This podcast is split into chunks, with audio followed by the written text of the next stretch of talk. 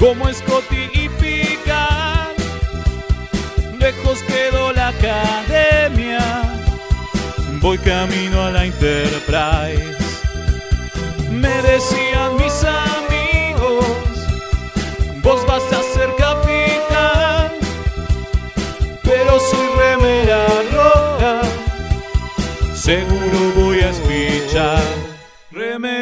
Remeras rojas, remeras rojas, con esa facha donde van. Voy con rumbo a nuevos mundos y un vulcano me sigue atrás. Tírale un phaser, tírale un phaser, o ese Klingon lo va a matar. Si le disparan o lo lastiman, el dogma y lo curará. Tengo mi remera roja, voy camino a la Enterprise. La misión es peligrosa, ya me empieza a no gustar. No, no, no, no, no, no. Al final me dio cagazo y no fui a explorar. Me quedé haciendo radio y mandé a Kirk a cagar.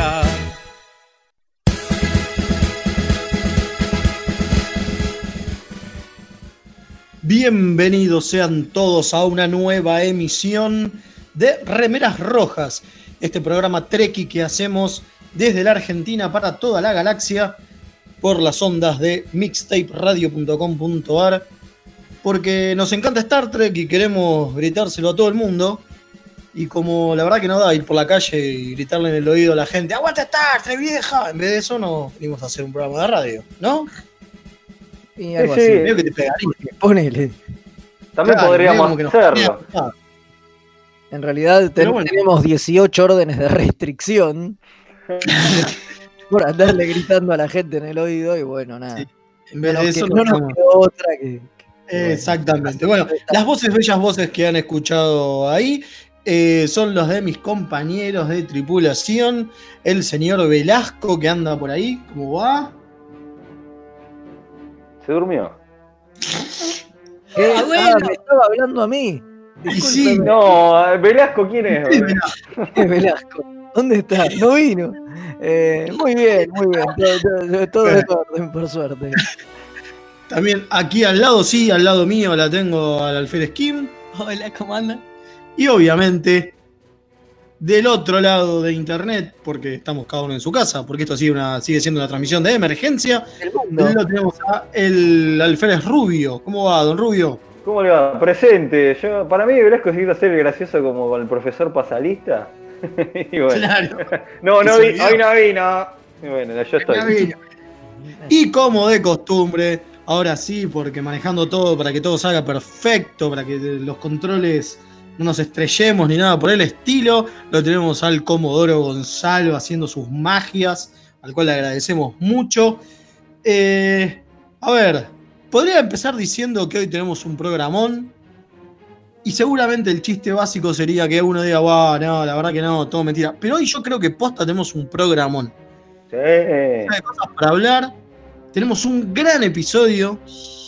Por delante. Todo mal, deja de, dejá de inflar la cosa que se nos va a caer la conexión. No, no, yo creo que posta hoy tenemos un gran, un gran, gran programa. Tenemos un gran episodio del cual hablar, que cuál es, Kim.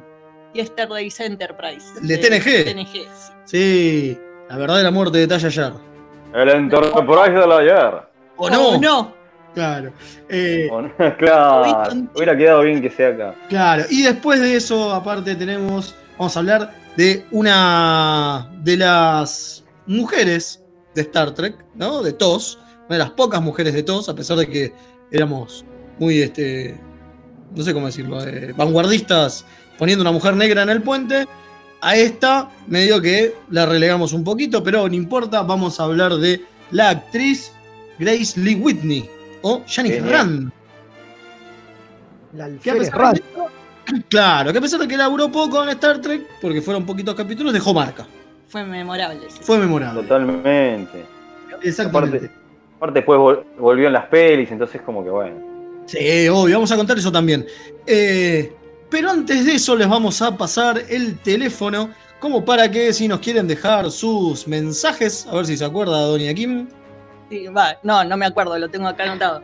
Es 54911 4477 3220.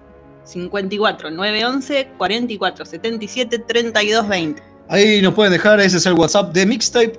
Nos pueden dejar sus mensajitos, sus insultos, eh, tanto escritos como en audio. Y veremos de si tenemos tiempo de pasarlos, porque en serio tenemos un programa que tenemos como mucho, entonces vamos a, a apurar lo más posible. Tenemos dos chivos, no, tres chivos importantes que van a pasar esta eh, semana. Movidita la semana. movidita la semana.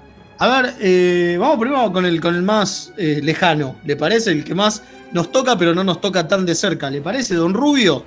¿Qué tiene para recomendarnos? Y mira, yo les tengo para recomendar, eh, que viene por el lado de mi señor hermano. Es ese, ¿no? El que tenía que decir yo. Está bien, iba a ver si metí la pata. Sí, bueno, recomiendo ir al, al local de Pepe Juárez. No, no. Este, eh, viene por el lado de mi hermano porque está este, el miércoles, para ser más preciso, el miércoles de septiembre a las 19 horas. Va a ser un sub gratuito de qué? Y está relacionado con Start en la ciencia ficción, ¿por qué? Porque va a hablar del cine de ciencia ficción. Mi hermano es Hernán Rubio. Entonces, este, pueden hacer, va a dar un curso él de cine de ciencia ficción. Y, y bueno, y el, el miércoles a las 19 horas va a ser un Zoom gratuito. Así que Va a ser una presentación del curso, digamos. Claro, es una oportunidad espectacular para ver este que va a tratar el curso, para acercarse, para in- interesarse. Aparte, yo hice una prueba piloto con él y la verdad que es bastante interesante. Se tomó un laburo de la remil puta, mi hermano es muy profesional, no como yo. Así que. así Claro, que este, de la familia, digamos. ¿Y dónde lo pueden buscar, Claro. Leo?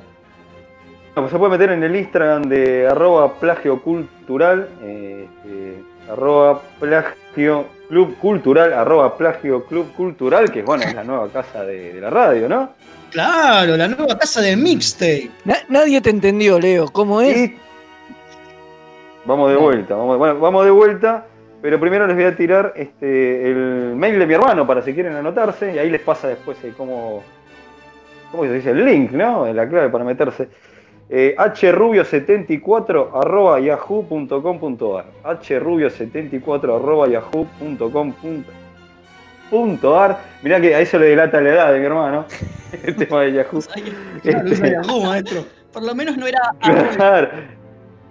Claro, pero bueno, repito, este es eh, arroba plagio club cultural. También tengo un mail de Yahoo. ¿Qué te pasa? Por eso. Es un, sos un Sos viejo. viejo. Se te caen las sotas, si tiene la misma, más o menos tiene la misma edad. Claro, Ah, está bien, no, es por eso mal, mismo, me parece. maestro. A nosotros nos tocó el rubio bueno. defectuoso. Claro. A la hora de Sí, llegamos tarde al reparto de rubios. de rubio. Qué mala suerte. Así que bueno, los invito este, el, el miércoles a las 19 ahí a meterse en el Zoom. Repito, por último, el mail, el mail de mi hermano, así le mandan un mail. hrubio74.yahoo.com.ar y la verdad que bueno, está interesante lo que propone, te hace un acercamiento a lo que va a ser el curso. Después, si te interesa, bueno, ahí ya arreglás con, con Hernancho, como digo yo con cariño, con, Er- también, y te metes en el curso. Pero bueno, por lo menos para tantear me parece una muy buena oportunidad y está bueno el curso. Fuera de que sea mi hermano, como dije, es un rubio responsable, no como yo. Bueno, además del hermano de Leo, ¿con quién te estuviste peleando vos, Mal? Sí, el miércoles. El miércoles nos vamos a, a pelear en vivo vía YouTube con la gente, con la gente de la franquicia, los primos, digamos, ¿no? De Star Wars. Epa, Ah, hay un clásico, los especiales Combat de De, to- de Pórtico. todas las familias, viste, hay un hijo bobo. Claro, acá todavía no sabemos cuál es. Sí, somos ¿cómo nosotros que- o ellos. ¿Cómo que no? Eh, Son Ah, ellos, bueno, pero- claramente. ¿De ¿Camiseta de qué tenés vos? Claro. claro, eh, ¿Tenés escucha. algo de imperio ahí abajo? Este, bueno, la cosa es que el mismo miércoles 18.30, o sea, pasado mañana, 18.30, por el canal de YouTube de Pórtico Córdoba, eh, pueden verme haciendo un. participando en un debate contra. Bueno, defendiendo la franquicia en realidad. Defendiendo Muy la bien. franquicia contra uno que va a defender la franquicia de, de- de la vereda de enfrente, de Star Wars. Vamos a hablar de todo. Vamos a hablar este, desde el fandom hasta. No sé qué tan hard sci-fi es Star Trek, porque el otro no lo es, pero no importa. Eh, y esas cosas. Así que bueno, pueden verlo en vivo. Eh, es interesante porque Pórtico Córdoba lo hace con varios temas. Si bien es, eh, ellos son de hablar sobre ciencia ficción, lo hacen sobre distintos temas. Entonces, por ejemplo, que yo hace dos semanas hicieron uno de los videojuegos de ciencia ficción versus los juegos de mesa de ciencia ficción. Mira, está bueno. Ah, interesante. O, por ejemplo, los distintos, eh, los distintos vehículos de la ciencia ficción. Entonces estaba desde el DeLorean hasta la TARDIS. ¿No? Espectacular. Eh, muy, muy interesante. Bueno, y los chicos de Deportivo Córdoba me invitaron para el miércoles tratar de defender a la franquicia que amamos. Vamos a ver qué onda. ¿A qué hora? 18.30 en vivo por el canal de YouTube. Ya hay en este momento un enlace que Kim retuiteó hace poquito, una encuesta sobre qué, qué- cuál es la franquicia que hizo más por el fandom. Sí, pasen a votar, hay que sumemos puntos para Star Trek que estamos medio perdiendo. No, no, no, ya vamos 52 Ya a levantamos. 48, exactamente. Ah. Va- Vamos, vamos, que, vamos, vamos, que la damos vuelta. Así que pasen a votar. 56 a 44, vamos carajo. Bien, así que pasen a votar eh, como para mostrar que, no sé, somos boludos, pero somos muchos, qué sé yo. Eh, Ya nos ganaron en nuestra propia encuesta la vez pasada. Claro, es verdad. Es verdad. Bueno, y aparte de eso, aparte de eso, hay algo más, porque el sábado vamos a participar de un evento internacional.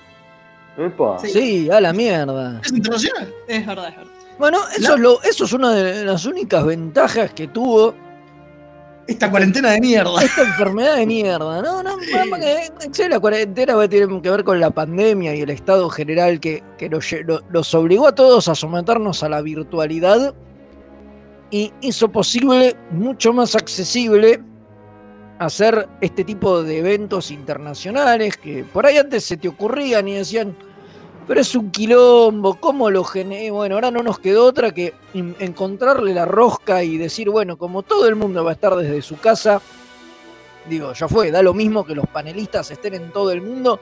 Y yo creo que esto va a ser a la larga, va, va a ser beneficioso para, para los eventos en, en general y para incluso para, para programas como, como el nuestro, donde digo, ya no, no tenemos que pensar sí o sí, entendés, en que un invitado venga al estudio y podemos con, contactarlo de manera remota online, ¿entendés? Y estar hablando durante el programa con alguien que viva en otra provincia o, por qué no, en otro país directamente, lo cual Claro, facilita las decilo, cosas podemos- un montón. Podemos estar hablando con Patrick Stewart, decilo. Bueno, pero a ver, es que sí. O sea, ma- más allá de que hay que hacer contactos y qué sé yo, digo, no suena ilógico que, que si armás un evento en Zoom puedas tener a Patrick Stewart. Porque por ahí traer al tipo a Argentina es un quilombo. Pero decirle, che, Patrick, te conectás 20 minutos el jueves a tal hora, el tipo si puede y hasta el pedo te dice que sí. Si estás leyendo los sonetos, Ya, si Patrick. no estás haciendo una goma, Patrick. ¿qué onda? Estás también en- encerrado en tu casa. Claro, Bueno, pero, pero- y pero- ¿Y pero qué es el evento que vamos a participar, Fede? ¿Te acordás? ¿Qué es? Ni en pedo. Bien, es Expo Trek 2020. La gente de el. Star Trek Club Venezuela. Ahí está, hizo un evento que va desde las 8 y media de la mañana hasta las 10 de la noche. Con un Muy- montón de paneles. Muy bonito. Y Muy nosotros bonito. estamos con dos paneles, ¿no? Nosotros vamos a estar con dos paneles, a las 10 de la mañana del sábado y a las 12 del mediodía. A las 10 Eso- de la mañana. Hora de Argentina, ¿no? Porque la hora, Hora la de- hora de Venezuela es una hora antes. Sí, sí, sí, hora de Argentina, 10 de la mañana. Vamos a estar hablando un poco y presentando a todo el resto de los trekkies del mundo que no nos conozcan qué es Remeras Rojas. Vamos a hablar a boludeces, como de costumbre. Pero después el de las 12 va a ser una extensión de nuestra teoría de la pelada de Picard. Que ahora está De la calvicie, es ahora. El nombre internacional. Es, es así, es el nombre internacional es, es la teoría de la calvicie de Picard. Exactamente. Sí, no- nos tradujeron audio latino. Hablado en español en video récord.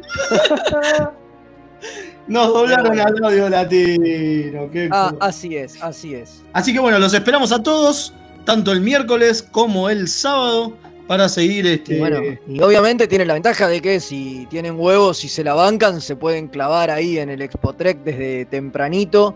Arranca a 9 y media hora de Argentina, 7 y media hora, hora de Colombia, 8 y media hora de Venezuela, 14.30 hora de España.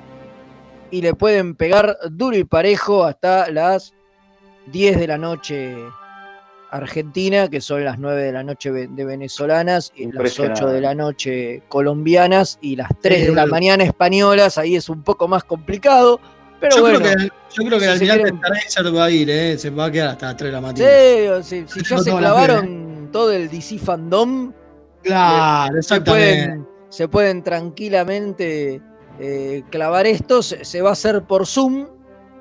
Eh, vamos a lo que tiene, se va a hacer por Zoom. Nosotros ya compartimos el evento en Facebook. Ahí se. ¿Cómo es? Se eh, anotan, ponen el clásico asistiré y ahí ya les tira este, la, dirección, o sea, el ID de la, de la, reunión y demás. Así que bueno, los esperamos. Y yo voy a tirar la tanda muy ahora, porque la verdad que posta tenemos mucho para hablar del capítulo de la semana que se viene después de la tandita. Así que, Comodoro, Comodoro, cuando quiera, vamos con, la tandita. Remeras rojas, los que sobrevivan vuelven después de la tanda. Dos niños santafesinos. Un fueguino y ¿cómo se dice a ese que es traidor a la patria? Cipayo. Hablan de cultura pop. Escucha Kawabonga, el podcast. El programa de las necrolóficas, necrofílicas, no sé cómo se dice. Búscanos como Kawabonga Podcast en YouTube, iBooks, iTunes, ¿qué más? X videos y la sección que hace tu Llegó Kawabonga. Laufa, bro. Cine, música, anime, fichines, información y toda la cultura nerda en un solo programa. ¡Qué pesadas! Miércoles de 11 a 13 por mixtayradio.com.ar. Se van a poner intensas. Los miércoles de 18 a 19 horas, Punto de Fuga Radio, un magazín semanal con novedades del espacio multicultural Punto de Fuga. Cartelera, noticias curiosas, entrevistas y más. Si te gusta la cultura descontracturada, sumate los miércoles a las 18 horas, acá en mixtaperadio.com.ar. La mejor música alternativa y la movida de las bandas emergentes están en el Alternador. Conducen Pablo Sándor y Tomás Marcos. Escuchalo en vivo los jueves de 20 a 22 horas por mixtaperadio.com.ar.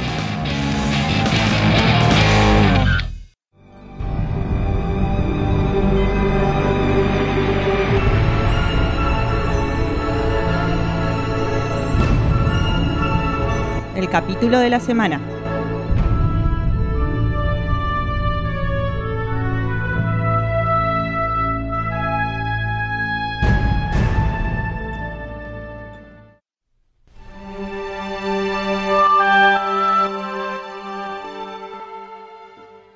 Volvimos después de esta pequeña tandita eh, a Remenes Rojas, este programa Locochón, que tenemos que hacer rapidito, pero este programa Locochón, con gente muy creativa, del otro lado, ¿no?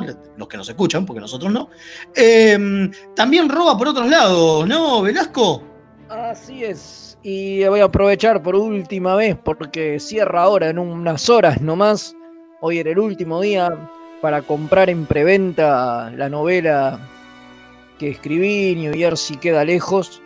Así que nada, edita editorial Rabdomantes. Pueden entrar al sitio web del editorial o a la página eh, de Facebook también. Ahí está compartido, está el link. Por favor. Para, para, comprar el libro. Vale 500 pesitos en preventa. Después va a salir 600 en librerías, que supongo que estará en, un par de semanas. Eh, y bueno, nada, si quieren aprovechar la, preventa y llevarse el libro más barato y autografiado con unas postales, unos señaladores y alguna boludez más que, con, que viene, eh, aprovechen que quedan las últimas horas. Hoy es el último día, son las últimas horas, pero nada, no quería dejar de decirlo ya que estamos para que si No, alguno obvio, se le aparte- pasó, aproveche y salga corriendo a comprarlo. Sí, lo pueden hacer, mire, abren una pestaña mientras Llame ya. nosotros, abren una pestaña, control T, una pestaña nueva en el navegador y se hace la, la compra de la preventa de. Claro. Claro, más fácil. Eh, bueno, vamos a empezar con Yesterday Enterprise. La Eh, Enterprise del ayer. La Enterprise del ayer. En nuestra temática, Timey Wimey, claro, me había olvidado de decirlo. Hoy cierra, ¿no? Hoy Oh, es el sí, último capítulo. Ajá, es el O quizás es el último. primero. Es el último viaje en el tiempo del que vamos a estar hablando. Y la semana que viene empezaremos con una temática nueva que se las Total. trae. Que la vamos a dejar en suspenso, todavía no la vamos a decir, porque vamos a hablar de Yesterday's Enterprise. Así Este es. es el, el capítulo número 15 de la tercera temporada. Sí. Acá ya TNG había levantado, ya era TNG posta, ¿no? Ponele, sí, sí. Muchos Sí, dicen que después, que es No, al final de esta temporada, ¿no? Con The Best of Both Worlds, que es el último de la tercera. Eh, pero en realidad ya tiene, su, ya tiene su onda, digo, por lo menos terminó el caos, el quilombo de las dos primeras. Y una de las cosas que había pasado en esas dos primeras es que Denise Crowley la habían sabido a la mierda, ¿no? Y acá vuelve. Sí, ¿no? Y le dan como un cierre más como la gente. Esto viene de una idea que tenía uno de los autores del, de, de- de este, de este capítulo, ¿no? De, de los que tiraron la idea, ¿no? Porque después tuvo cuatro guionistas que Claro. ninguno es, es de, los, de, de los tipos que hicieron la presentación. La presentación la hicieron Trent Christopher Ganino y Eric Exacto. Stilwell. Exactamente. Esto era una idea que había presentado Stilwell en compañía de Ganino. ¿no? Que era un capítulo donde a través del guardián, un grupo de, vulcanos, eh, de, científicos vulcanos, estudiando la historia de, su planeta y su filosofía, por un error eh, se moría Surak, ¿no? el, fundador de, de la lógica vulcana. Y esto creaba una, una línea de tiempo paralela donde los vulcanos evolucionaban como una raza ultraviolenta tipo romulanos y estaban en guerra con la Federación. Era, era un buen viaje que no fue, ¿no? Claro, y, y en esta línea, línea alternativa estaba Viva Talla.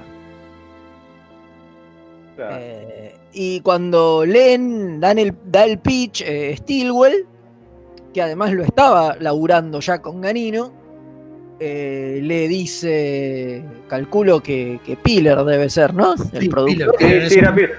Eh, Porque- Piller, Piller le, le dice, che, mirá, ¿por qué no lo fusionan esta idea que está buena con esta otra que ya nos trajo Ganino, que nos gustó mucho, que era la, la de justamente el Enterprise que volvía atrás en, en el tiempo, el Enterprise C, y creaba una...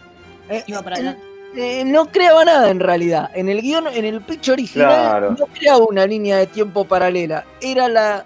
Era el conflicto interno de Picard de si mandar o no esta nave de vuelta con toda su tripulación a que se murieran para restaurarla. para mantener el, el coso del tiempo, o si los dejaba ahí y se salvaban y qué sé yo. Ese era el Yo no sé si, si usted lo dijo, Velasco, porque justo se me cortó a mi momento, pero que esta fue la época donde se abrieron este, la apertura de como que puedan venir guionistas eh, que no estén, este, digamos, no sé, en sindicato, de alguna manera así, ¿no? Como que se abrieron, se abrieron las puertas para que entonces este, que pudieran venir guionistas de otro lado, cosa que la- los estudios medio se resistían, no querían, pero bueno, esto permitió la llegada de, por ejemplo, este tipo de capítulos, ¿no? Ahora sí continúe. En- Exactamente, exactamente eso, eso es así como, como usted dice. Eh, bueno, nada, entonces de la fusión de estos dos capítulos, este que se llamaba Enterprise C originalmente, y el otro que habían presentado donde, de- don- donde moría Surak, hicieron que en ra- eh, se pusieron a laburar eh, los dos guionistas y terminaron armando lo que quedó, digamos, donde eh, el movimiento del Enterprise creó una realidad alternativa cambiaron que en realidad en lugar de estar en guerra con los vulcanos estuvieran en guerra con los Klingon. Y Taya estaba como miembro del coso y es el personaje que, rem- eh, que viaja al pasado, porque en el guion original, en el pitch original en realidad, bueno, nunca llegó a ser un guion, el que iba a encontrarse con el guardián, con estos científicos, era Sarek, y Claro. terminaba viajando al pasado y transformándose él en Surak, haciendo el chiste de que solo los diferencia una letra, los dos nombres, y Sarek se transformaba en Surak para que se restaure la línea de tiempo.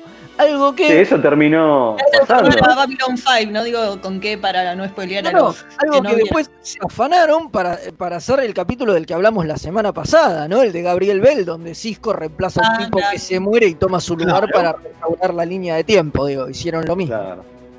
Claro, como que todos los vulcanos son iguales, todos los ne- No, no digamos, por favor. No hagamos el chiste que, no hagamos el chiste que después no prenden fuego, tienen razón.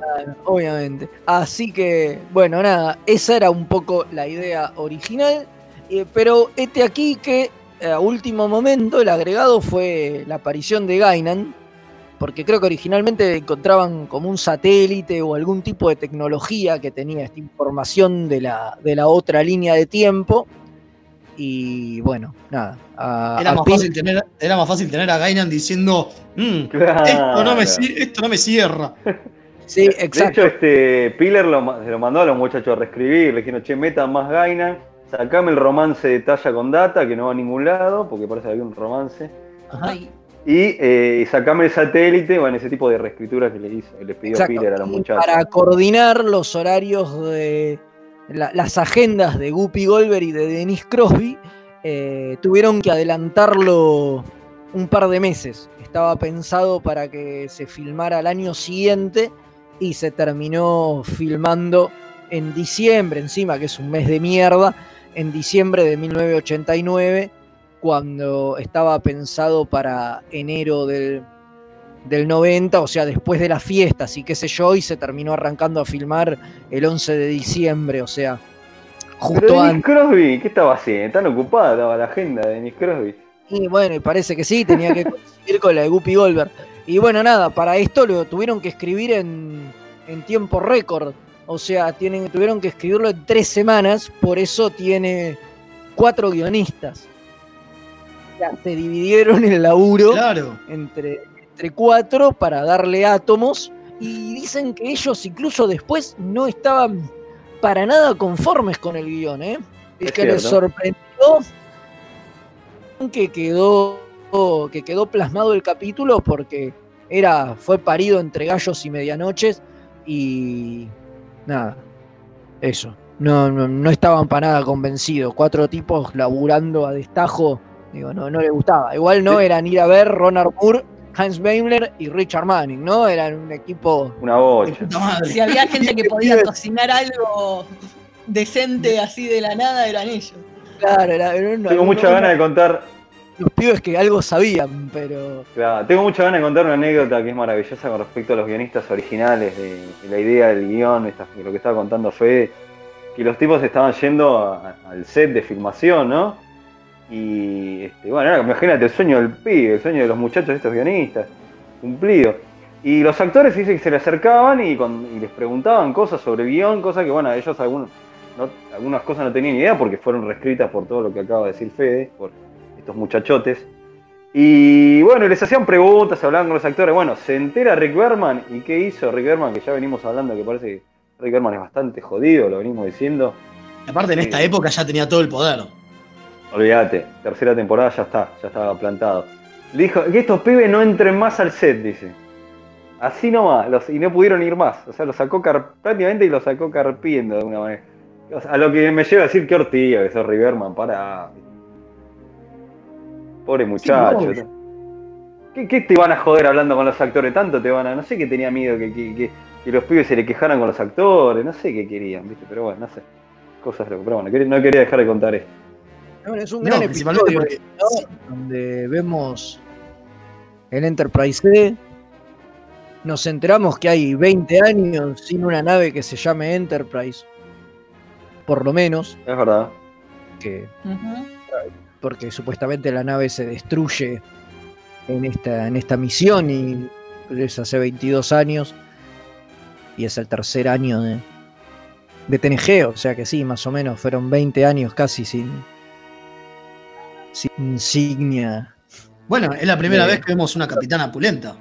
Una capitana al mando del Enterprise, la única. Claro, la, la única capitana al mando del Enterprise. Y buenísima la capitana, me encantó. Encima muere ahí trágicamente, pero muy bueno el personaje. Sí, bueno, ahí hubo, viste que hubo una cuestión que, que dijeron, che, no sé si no, no sé si estuvo bien haberla matado a la capitana para que Talla tomara fuera la nave, como que algunos se quejaron que les pareció medio innecesaria. Originalmente era un hombre, en, el- en el- en la propuesta original era Richard Garrett. Mirá era loco. un capitán. Está Eh, muy bien que pusieron una capitana. era Muy bueno que capitán y pusieron a- una capitana. Sí, sí, una capitana. A último momento lo, lo, mo- lo mo- lo modificaron eso. Bueno, Eh, Behr y, y Ronald Moore les saben muy bien hacer mujeres al mando, así que deben haber metido mano ahí. Ujú. Después, al, al final, por cuestiones. pre- bueno, este capítulo fue carísimo y por cuestiones presupuestarias eliminaron la decapitación de Wesley Crusher. Creo que es algo que todos hubiéramos celebrado. Pero bueno, quedó afuera de. de- Y, para, y, la, y la electrocutación de data. De terrible. data, sí, pero la decapitación O sea, de lo único Wesley que- sido icónico. Yo me imagino, ¿sabes la Sí. de memes que hubieran hecho? Con la para mí Ya que es una línea alternativa que se iba a borrar, vamos a matar a todos y volvernos Claro, locos. eso para, eso para mí también lo hacían. de, Bueno, muchos odian a Wesley, mirá, te lo decapitamos. eh. Total, es una línea alternativa. Y claro, lo único que quedó es la muerte de Riker que se ve. Porque... Quedó la muerte, la muerte de Riker nomás. Pero también es por presupuesto y también por una cuestión de tono, ¿eh? porque era como que demasiado oscuro les pareció también eso. ¿eh? Y bueno, el presupuesto ayudó muchísimo. No Bueno, y hablando, y hablando de presupuesto acá, es, es el, que- lo que yo les decía antes fuera del aire, es el capítulo que condiciona que los trajes sigan esos trajes de los que vimos en las películas de, de TOS, sigan funcionando 60 años después, 70 años después, ya no sé cuántos años pasaron, digo. O Sí, sea, son Sí, los lo trajes más populares de toda la historia de la federación, duraron mucho de tiempo. Con Sí, el de- va, eh, tienen el cambio, el detalle de que no usan la polera esa blanca espantosa abajo, se ve que, se- que no, les es daba que- mucho calor. Claro, este- esta era la versión verano. Claro, Claro, era la versión verano. Es raro igual verlos sin la polerita porque quedan como el cuello ahí muy sueltito. Uno está acostumbrado a verlos con, con la polerita, ¿viste?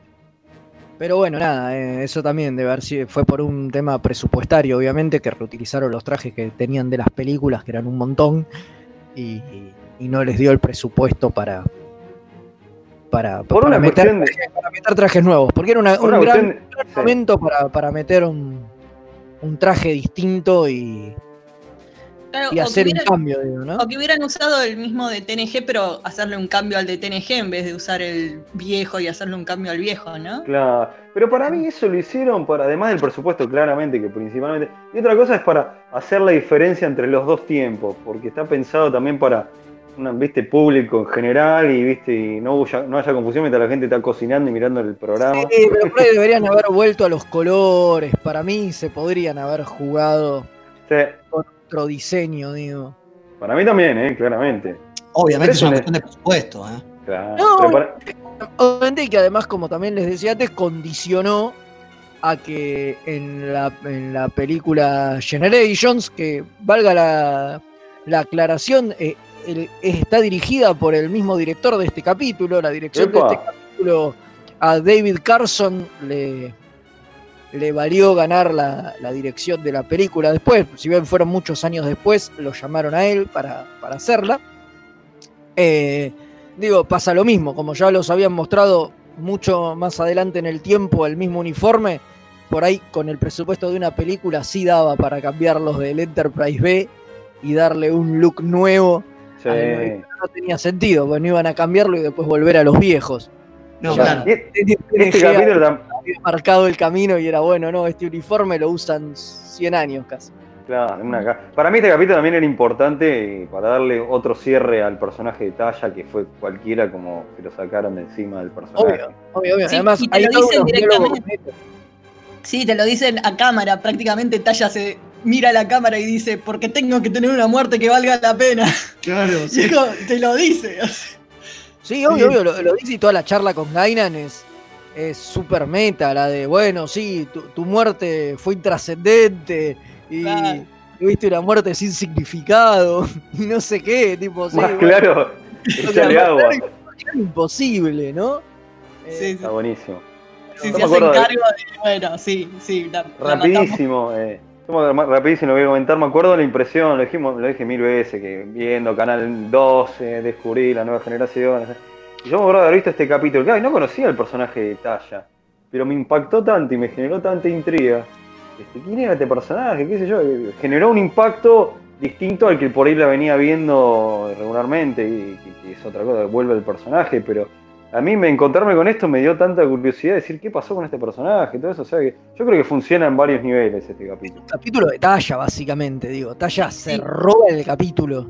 Sí, sí, mal. Sí. capítulo pensado para, para Denise Crosby, es darle la salida que no tuvo dignamente en, en Skin of Evil, que, que era una cagada, ¿no? Ya hablamos de eso en, en- en- en su momento. Y después el, el que casi no está y tiene una escenita al principio bastante pelotuda, pero es Ah, justamente para aparecer. Sí, Eh, yo quería hablar de esa escena porque es el diálogo ese con Gainan es tremendo. Es, eh, Muy es bueno. Es Worf que, bueno, nada, como obviamente después la federación está en guerra con los Klingon, digo, no hay No iba lugar para No, ni siquiera, viste que se- viste, en ese capítulo aparece un diálogo de cuando están por de- destruir la nave o atacando, que es un, un Klingon que habla. Algunos había especulado que iba, era a ser, iba, iba a ser Worf o era Worf, pero no, no, o sea que no. La idea era- es que fuera Worf y no sé, porque al final no grabó Michael Dorn la línea esa de diálogo y quedó como un Klingon X. cualquiera el, el- que, el que los amenaza. De hecho, hay una novela que medio que retoma en esta línea temporal donde Picard es prisionero de Worf, que es el capitán del Enterprise C, que ya es parte del Imperio Klingon, porque los Klingon les ganaron la guerra, como dicen acá. Claro. eh, eh, que Picard por dice que perder. están, están por perder y qué sé yo. Bueno, hay una novela que como que sigue esta línea, esta línea de tiempo, digamos, donde eh, el Enterprise C lo encuentran a todos muertos, entonces la destruyen y nada, no, nunca vuelve porque ya llega tarde a rescatarla y están todos muertos, entonces la destruyen y ya, y, y- y está, y sigue todo en esta misma línea temporal. Tremendo. Bueno, el, el- es la primera vez que toma el jugo, ¿no? De ciruela. Claro, el juego de ciruela, que después Worf. en DC9 va a ser protagonista casi. Claro, Bueno. Este capítulo entra esa en lo... charla Sí, perdón, Kim.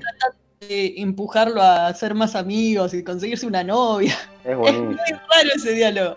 A mí me encantó. Eh, no, lo que iba a decir yo es que este capítulo eh, entra siempre en los top de, de los mejores capítulos de, de la nueva generación y Mm. fue votado en convenciones, todo como un capítulo este, muy importante este, de la serie. Y sí, definitivamente para todos nosotros es así, ¿no? Sí, obvio. Sí. Sí, a mí me sigue haciendo ruido, ¿no? Que es lo que vengo diciendo en todos estos capítulos, ¿no? Siempre el gimmick de que alguien se tiene que acordar, alguien lo tiene que Sí, saber. sí. Digo, lo de Gainan carece completamente de sentido, digo. Totalmente. Bueno, pero Bueno, viste lo que dijo. Lo los Elaurian son raros. Sí, es Sí, como- entonces con eso todo. con es como muy. Es muy timey Bueno. Es muy tirado de los pelos. Claro, es muy tirado bueno. de pelo, pero bueno, está bien, digo, qué sé yo. Era, era necesario para que. la- para, Para cerrar que- este. Para, para, para, para, para, para que, cer- para que cerrara. Claro, Freys este, dijo que un capítulo que no entendió un carajo lo que pasaba, pero que considera un buen capítulo. Pero él dice, no, la verdad que como que la trama, no, No se sé, entiende un no, porongo". no se entiende un porongo, pero dice, bueno, pero está bueno el bueno, capítulo. y debe tener que ver con esto de que fue escrito a los pedos y, y qué sé yo, entonces debe estar, debe, debe tener baches y, y cosas en, en el medio que, que- que mucho no, no, no cierran sin, sin lugar a dudas, digo. Incluso el tema, el tema de, que, de que el pitch original era el dilema de Picard de si mandarlos o no. Digo, manteniendo solamente eso, se podrían haber ahorrado lo de Gainan, digo, no había necesidad de que ellos Claro. supieran que en realidad estaban restaurando y que quede todo en la decisión de Picard de si los manda de vuelta o no. Es cierto. Pero bueno, había que darle Claro. más protagonismo a Guppy Olo. Sí, obvio, obvio, claro. Igual Bueno. de- lo de talla está muy bien tratado y se nota que era el, el donde pusieron el, El foco. el foco, claro. Y, y- Claro, el foco está puesto ahí, sí. y creo que Por- por lo que gusta el capítulo es por eso, por ver una Sí. talla de nuevo y, y que tenga, La chapa, que, la chapa que supuestamente tenía, pero que nunca vimos. claro, todo lo que, todo el potencial que no llegamos a ver del personaje. Sí, sí, Pulgar por creo que- arriba, ¿eh? Más desarrollo talla en este capítulo que los 10 que aparece. Sí, obvio, obvio. Bueno, pero pulgar para arriba, ¿no? Sí, totalmente. Bien. Totalmente. Vamos con unos mensajitos. Eso, a ver. Dale. Y dice, buenas noches, remeras, los saluda el Capitán London desde el cuadrante Cuarentena Buenos Aires. Voy a ver si me hago un hueco en el laburo y participo en Expo Trek. Sí, dale, venite. Yo estoy convencidísimo de la teoría de la pelada de Picard. Por eso la policía temporal le rompía los huevos al pobre de Archer. Le querían hacer arreglar todo quilombo, pobre hombre. Sí, es verdad, pobre. Puede ser, ¿eh? Si vemos este capítulo del que acabamos de hablar, queda clarísimo que cualquier pelotudez modifica la. Claro. Eh, ahí tenés. Sí. Bueno, después tenemos otro mensajito que dice: eh, Mis queridos remeras rojas, un saludo enorme. De antemano le deseo lo mejor de Azul de Samael en su combat del miércoles. Gracias. Eh, el comandante Javier Páez de Quito, la ciudad, no la nave estelar. Uy, qué pesado, volví a mencionarlo. No importa, Está muy contento con su te, nave. te recontrabancamos. Sí, si tuviéramos nave de Buenos Aires estaríamos así Por también. supuesto. Obvio. Después el señor Pablo Pérez dice: También planta las semillas a futuro este capítulo. Es, verdad, cierto. con lo de la hija de Talla. con lo de la hija de Talla, es cierto. Y después, eh, Manolo, el uruguayo, reportándose, dice, fumando un facito, escucho con curiosidad el contenido que nos traen cada semana, vamos arriba los pibes, larga vida y prosperidad. Muy bien, larga birra y prosperidad para vos también, Manolo. Vamos. Así que eh, vamos a una tandita, viene el tío Jack, que nos va a traer un hermoso dato nuevo, curioso de Star Trek, y después volvemos para hablar de Grace Lee Whitney. Ídola. Es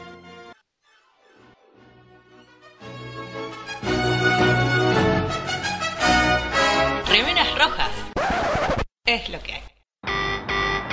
Nueve Paneles es un sitio dedicado a deconstruir la historieta. Reseñas, informes y podcast dedicados al medio. El podcast de Nueve Paneles. Hermandad Condenada.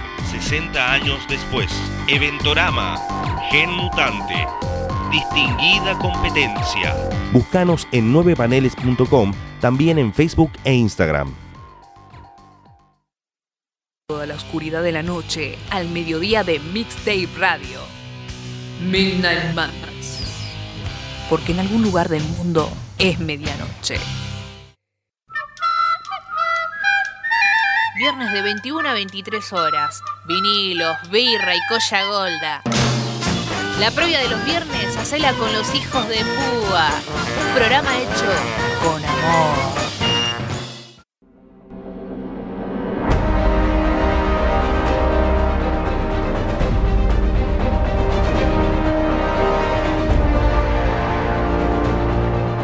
Luz, música, acción. Un recorrido sonoro por las mejores bandas de sonido de las mejores películas. Todos los domingos a las 19 horas, solo por Mixtape Radio.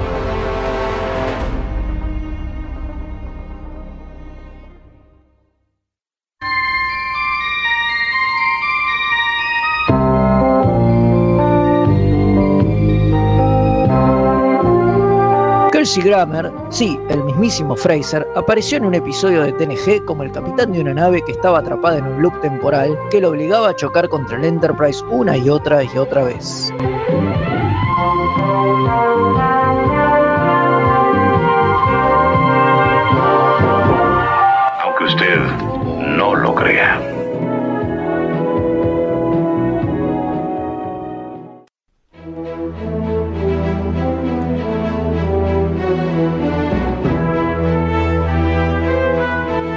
Tripulación no hay viaje.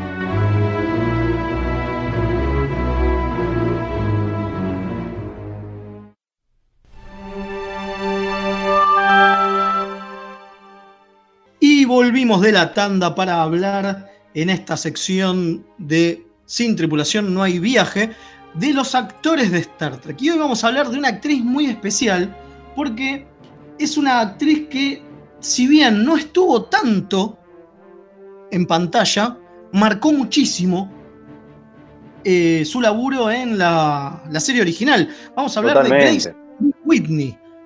La. eh, ¿Qué sería? La paje. ¿No? Sí. Yo, yo woman. Claro, pero ¿qué sería la Yo Sí, Woman? A veces lo traducían paje. Sí, Era- ¿no? Depende del día. Claro, es la secretaria, digamos la posta, porque le llevaba la, la- la comida, Le preparaba el traje. le preparaba el traje, así que sí, Claro. la, la secretaria Janice Rand, que seguramente Dame. la... ¿Qué cosa? no. Claro, es medio una secretaria, porque si lo pensás, era la que le llevaba los papeles a firmar, ¿no? Para que no eran papeles, eran pads, pero no importa. A Claro. Kirk y demás. Y de nuevo, no estuvo tanto en TOS, pero sí marcó un montón. Hoy sería la en- acompañante terapéutica. Claro. Vos decís. Si la tuviera Shatner hoy, ¿no? Digo, digo. Ah, si fuera hoy, sí, si claro. hoy de Kirk, ser- sería su acompañante Bueno, terapéutica. Claro, obvio, obvio. Totalmente. Cambia el papagayo, ¿viste? Y esas cosas. Bueno, pero me parece que ahí hay un tema, ¿eh? porque si bien parecía mucho más joven Grace Lee Whitney cuando hizo estaba en TOS, en realidad era un año más grande que Shatner. Exactamente, porque ella nació el, el primero de abril de 1930 y en realidad se llamaba Mary Ann Chase porque es adoptada. La Sí, chica. Y después la adoptó ado- la familia Whitney y le puso Grace Elaine, que es el nombre con el que la conocemos, ¿no? Claro, en realidad ella se- es Grace Elaine y se pone Grace Lee Whitney porque es parte de su carrera musical, porque esta, esta mujer, aparte, fue una cantante, pero muy grosa. Era una mina que laburó con gente grosa como Billie Holiday. O sea, Epa. le hacía de telonera a Holiday Ah, o a Buddy Rich. Bailarina también. Y aparte, claro, era, pero era cantante y obviamente en el medio se mandaba algunos pasos de baile también, eh, pero era muy buena, a tal punto que durante Star Trek eh, sacó unos, este, unos discos con canciones referidas a Star Trek. Es buenísimo eso, qué genia. es buenísimo. Eh, las canciones, entre otras cosas, digo, hablaban, por ejemplo, había una canción que es sobre, sobre Charlie X. Capítulo, Donde ella tiene mucho papel. claro. Claro. Pobrecita, la acosaban todo el tiempo. eh, A la Yo Woman. Bueno, y qué, bueno, acá vamos a hablar un poco de lo que realmente pasó con Grace No. Lee Whitney y por qué después de nueve capítulos medio que la rajan a la mierda, porque es como que desaparece. claro. Y era, digo, cuando uno veía los primeros episodios de TOS, era la rubia, ¿no? Digo, estaba Nichelle Nichols como la morocha y la otra mina que daba vueltas por ahí siempre era ella. Y la Claro. enfermera. pero que viene después, la enfermera Chapel, que aparece después. Bueno, Grace Lee Whitney fue víctima de un abuso sexual por uno de los eh, productores ejecutivos de la serie. Pero ella habló de esto recién en el año 98, 1998, Terrible. cuando saca su autobiografía eh, que se llama The Longest Trek, My Tour of the Galaxy, es decir, el viaje más largo, mi tour por la galaxia, eh, donde cuenta que un ejecutivo, el cual no da el nombre, abusó de ella y que por eso ella deja en claro que también por eso le dan el olivo, digamos, la rajan como para que no haya quilombo. Muy fuerte. Ujú. Sí, sí. Tremendo. eh, Gene Roddenberry dijo que, que él se arrepentía después de haberla dejado ir porque originalmente ya lo que había dicho es que nada, querían, no querían que Shatner tuviera una sola mujer y que fuera rotando y que tuviera una chica en cada puerto como, todo capitán. Exactamente. Eh, entonces, si iban a ver siempre chicas para Shatner, eh, había que sacar a alguien de- del elenco regular. Y bueno, nada, una era Nichelle Nichols, que ya sabemos todo lo que representaba y representa al día de hoy, no la iban a sacar. Y la otra era la, la prometida del, del capo máximo, ¿no? Como que tampoco la iban a Y no sacar. daba a sacar a Chapel porque obviamente, como sabemos, era la amante de Roddenberry. Entonces, En ese momento ya era la prometida, creo que Roddenberry ya se había separado y era, y era ya la prometida de Roddenberry, o sea que, que no, no, no daba ni, ni un poco, entonces ella sabía que, que la patada en el culo se la iban a dar a ella y, y así fue. Y nada, bueno, y todo el tema este del acoso y demás eh, aceleró su... Sí, espantoso el hecho de que hay varios capítulos donde el, el punto del personaje de ella es que lo- la acosan de una forma u otra y el hecho de que detrás de cámaras estuviera sufriendo de eso mismo. No, es- terrible. la verdad que es muy heavy el tema. Sí, sí, de hecho hay un par de, hay un par de capítulos donde su personaje es, es reemplazado por, eh, po- por otros dire- directamente. Sí, eh, Lee Whitney, una de las cosas que contó es que el único del, del cast que la apoyó en absolutamente todo fue Nimoy durante todo Sí. este momento de mierda. Eh, Nimoy era un grosso. Nimoy era un estuvo grosso. ahí para Nichelle Nichols. Sí, sí, sí. Era el em- em- abanderado de las chicas. Lo más, loco de, lo más loco de, de, de Grace Lee Whitney es que obviamente, de nuevo, fueron 10 capítulos nada más en donde estuvo, pero ¿qué pasa? Eh, DeForest Kelly, en un momento, se la encuentra en una cola de, eh, de los que de, Desempleo. de desempleo, de los que están buscando empleo en Estados Unidos, ¿sí? Y le dice, ¿qué haces acá, Grace? ¿Y vos? ¿Qué sé yo? Y dice, no, yo estoy sin laburo hace un montón. Eh, la mina ya había caído con problemas de, De alcoholismo. de alcoholismo. Bueno, le entró a dar al Chupi después de que se fue de Star Trek. Ella dice que eso la devastó. Y claro, entró, porque aparte y entró, se y fue, entró a se fue escabiar. un abuso. O sea, no es fácil. Y, y entró a escabiar de lo lindo, que es otro de los motivos por los que Roddenberry dijo después que era un error estúpido el que había cometido al echarla, porque digo, también se sentía un poco responsable de, de haberla volcado de al alcohol, de que la mina digo, se quiso suicidar y, y qué sé yo, digo, no, no la pasó nada bien después de que, No. de que dejó Star Trek. Bueno, ¿Qué ¿y qué pasó pasa? con DeForest? encuentra, se le encuentra a DeForest Kelly en, en el setenta y pico. eh, y le dice, ¿qué haces acá? ¿Qué sé yo? Le dice, no, bueno, la verdad que yo estoy sin laburo. Y dice, pero loca, ¿no te enteraste de las convenciones de Star Trek? Los, ¿Cómo convenciones? Dice ella. ¿De qué me hablas? Sí, los fans están haciendo convenciones donde nosotros vamos y nos pagan por ir. Y hay muchos que quieren verte. Me parece que es la manera de que vos vuelvas a la franquicia. Y la agar, se la lleva de la, de la cola, de una de las colas de, de ¿cómo es? Para buscar, para buscar laburo, se la lleva y la lleva a una convención. Y, y por eso ella vuelve. Tanto en, eh, en la película, en Star Trek, la película, la primera, después vuelve a aparecer en la 3, aparece en la 4, aparece en la 6, y después hasta aparece en el capítulo eh, que, En flashback. que ya hablamos de homenaje de, de flashback de, de Voyager. O sea, si no fuese por DeForest Kelly, la mina ni siquiera se había dado cuenta de lo que pasaba. Estaba tan mal que no, no- no se había dado cuenta de lo que había, de lo que era Star Trek. Y lo que había Eh, generado, y que el personaje era querido. De que, claro, y de que podía verlo como un, como un laburo. ¿No? Digo, porque recordemos que en ese momento las convenciones de Trek eran re importantes. Claro. Para los actores que. Y para los actores, Claro. claro. Digo, porque la aposta es que, salvo los tres protagonistas, que es lo que decimos siempre, la trinidad de, de McCoy, Kirk y Spock, los otros, y medio que vivían de esto también. Entonces está- fue, fue como un segundo rescate de la mina. ¿No? Eh, y todo esto ya lo cuenta en el libro, como digo, de Longest Trek. Eh, y una de las cosas que no dice, que me parece una, una, mm, decisión rara, pero obviamente respetable, es que no del nombre del, del que abusó de ella. Y esto es muy anterior a- al Me Too. Pero, y eso, si hubiera sido en este momento, por ahí hubiera podido salir a, a Pero dar la voz. obviamente. O por ahí el tipo ya. Pero no, pero, Estaba sa- no, muerto, digo. no, pero ¿sabes por qué? Un productor de una serie de los 60, entrados los 90 largos, capaz que ya estaba muerto y no, Y no lo ser. Sí, ensuciar, no. No, no, no. Pero más allá de eso, ella dice que no le quiso dar, no lo quiso nombrar, porque el libro era sobre su historia, no la historia de ese hijo de puta.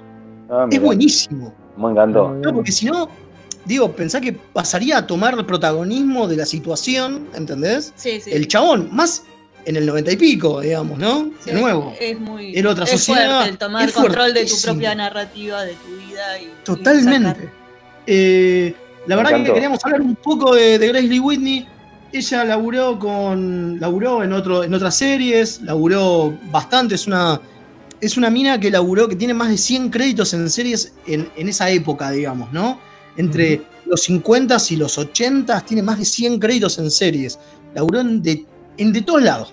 sí. Eh, no, no nos olvidemos que aparecía en Gods and Men, que ya Es hablamos de eso, y que también tiene una aparición en un episodio de New Voyage, que es una que ya hablaremos en algún momento, Star Trek New Voyage.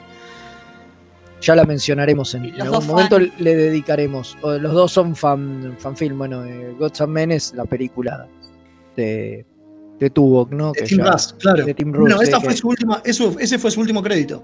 Ajá, en el Ah, claro. 2007, ella, ella murió en el 2015. Exactamente, Grace Lee Whitney murió en el 2015. Eh, la verdad que queríamos hacerle este pequeño homenaje porque sabiendo la historia de ella, eh, a pesar de que el hijo de ella cuenta todo el tiempo cuando lo entrevistan y demás, que ella prefiere que la recuerden, ella preferiría que la recuerden como una sobreviviente del alcoholismo y del abuso que como una actriz que estuvo en Star Trek. Maravilloso. Sí, Entonces, para- como Chapita, eh, ella ayudó muchos a, a gente a recuperarse del alcoholismo, a salir del alcoholismo, así que eso también está bueno decir. Sí, la verdad que por eso queríamos, queríamos hacerle este pequeño homenaje a Grace Lee Whitney, una grosa que marcó mucho Star Trek, pero marcó mucho más en lo que es su vida y su historia. Eh, y vamos rápido entonces a las efemérides. Ah, tenemos un mensajito. Perdón, Dale. tengo un mensajito A ver. más. Eh, no, lo perdí. Chan. Oh, bueno. Acá. Buenas noches, camaradas, remeras rojas. Los saluda el capitán Gaschi, deseándole buena semana y lindas paradojas temporales. Justo que hablaron del capítulo de todos, el mañana es ayer, llego a ese capítulo y no puedo evitar recordar sus comentarios, lo cual hizo mucho más disfrutable ese capítulo. Spock se había bajado unos vinos de sangre para ese capítulo, estaba re loco. Contestación a cada comentario que hacía, vete Spock, estás borracho. Y sí, a veces pasa. Hablando de esto y hablando de el comentario que nos hizo este, el capitán Gachi la semana pasada, se armó un lindo debate en Twitter, así que vayan y participen. Recuerden, twitter.com barra remeras rojas, se armó un lindo debate de qué son todos los seres poderosos de Star Trek. ¿Son, ¿Son todos parte del Continuum? ¿Son toda la misma raza? Sería bastante boludo que fuesen la misma raza. ¿Cómo puede ser que no haya un protocolo? Como decía, este, como decía Gachi. Y eso es un debate que empezó. eh, ay, se me fue el nombre. Chan. Bueno, un oyente. La verdad, vayan, participen, que está buenísimo.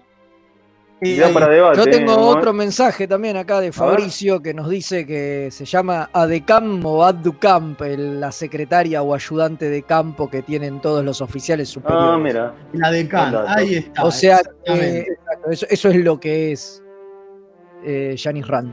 Mira, no Muy la ira de Khan, sino No, claro. Eh, así que bueno, nos vamos rápido a las efemérides porque tenemos que entregar muy, muy rápido el programa.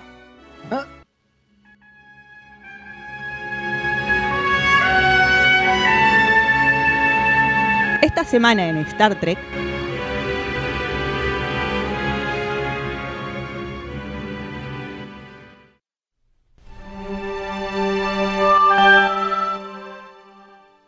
Y bueno, volvemos rapidito. Vamos con las efemérides que hay poquitas, pero están muy buenas. Empieza usted, Pero Fede. sustanciosas, poco Sí, pero sustancioso. Eso. Vamos, Fedeo, la tenemos que decir al mismo tiempo, Fede, ¿eh? Porque Claro. acá según Leo, está Fedeo. Exacto, dice. Fedeo. El Claro. 25 de agosto de 1965 nace Douglas Arniokoski, que hijo Uh. de puta.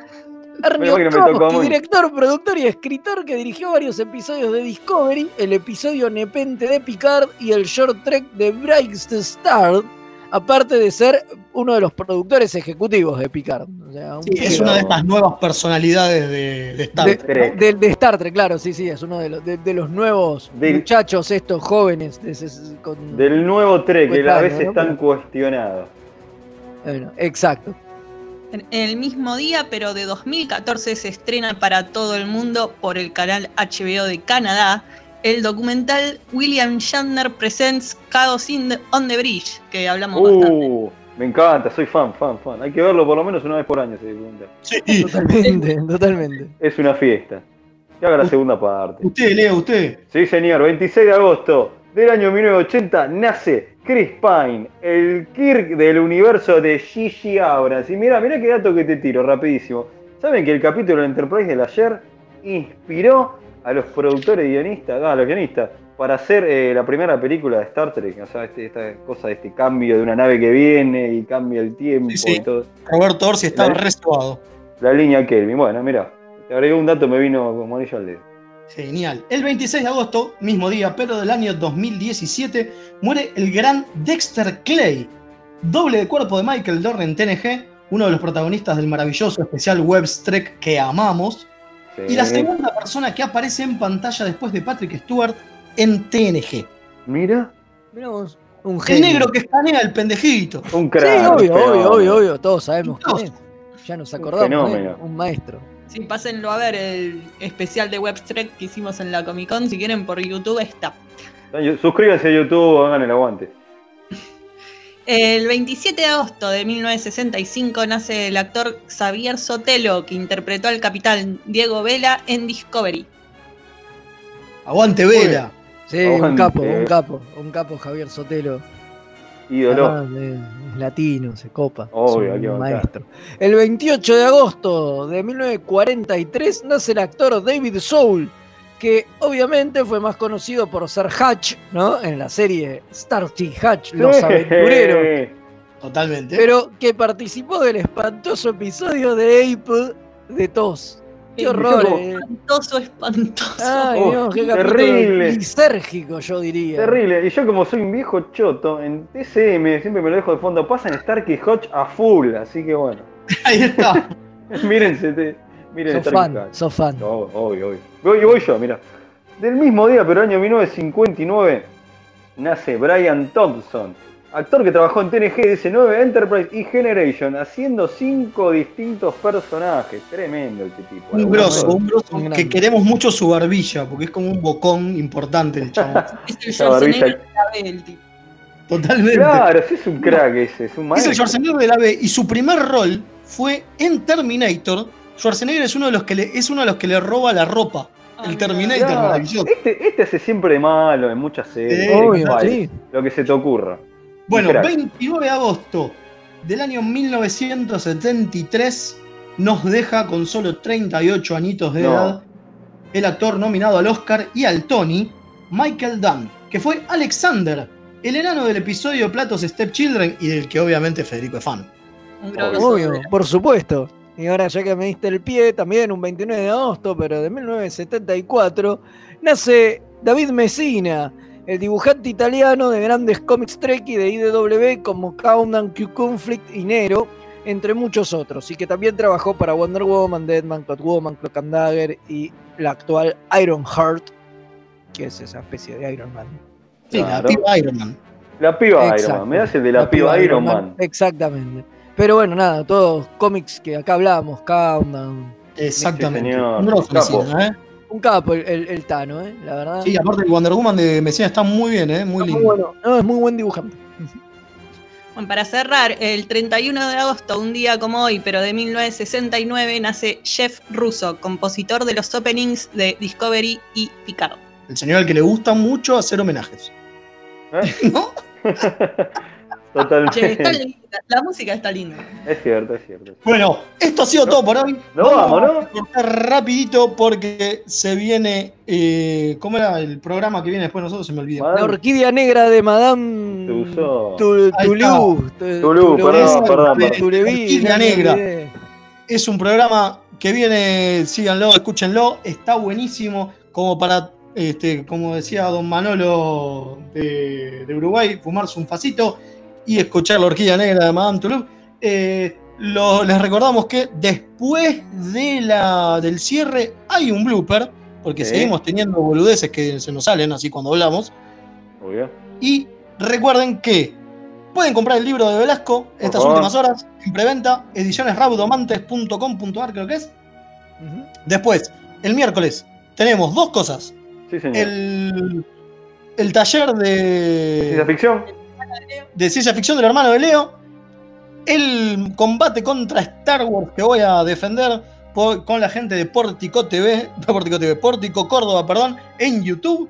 Y aparte el sábado tenemos la Expo Trek 2020. Así que los esperamos esta semana. Es fuerte, fuerte, fuerte. Muchas gracias chicos por estar con nosotros. Eh, a la que tengo acá al lado le voy a agradecer, pero bueno, como que otra opción no tiene, Sí, me tienen acá atada a la silla, sí. es lo que hay. Eh, gracias Velasco, gracias Rubio. por favor. Y bueno, que espero que no, no se abra una grieta temporal y aparezca uno un- nosotros de otro tiempo y haga un quilombo bárbaro. Esperemos que no. ¿eh? Sería un buen cierre para el 2020, maestro. ¿eh? sí, sí, totalmente. Listo, Gonza, adelante, energice.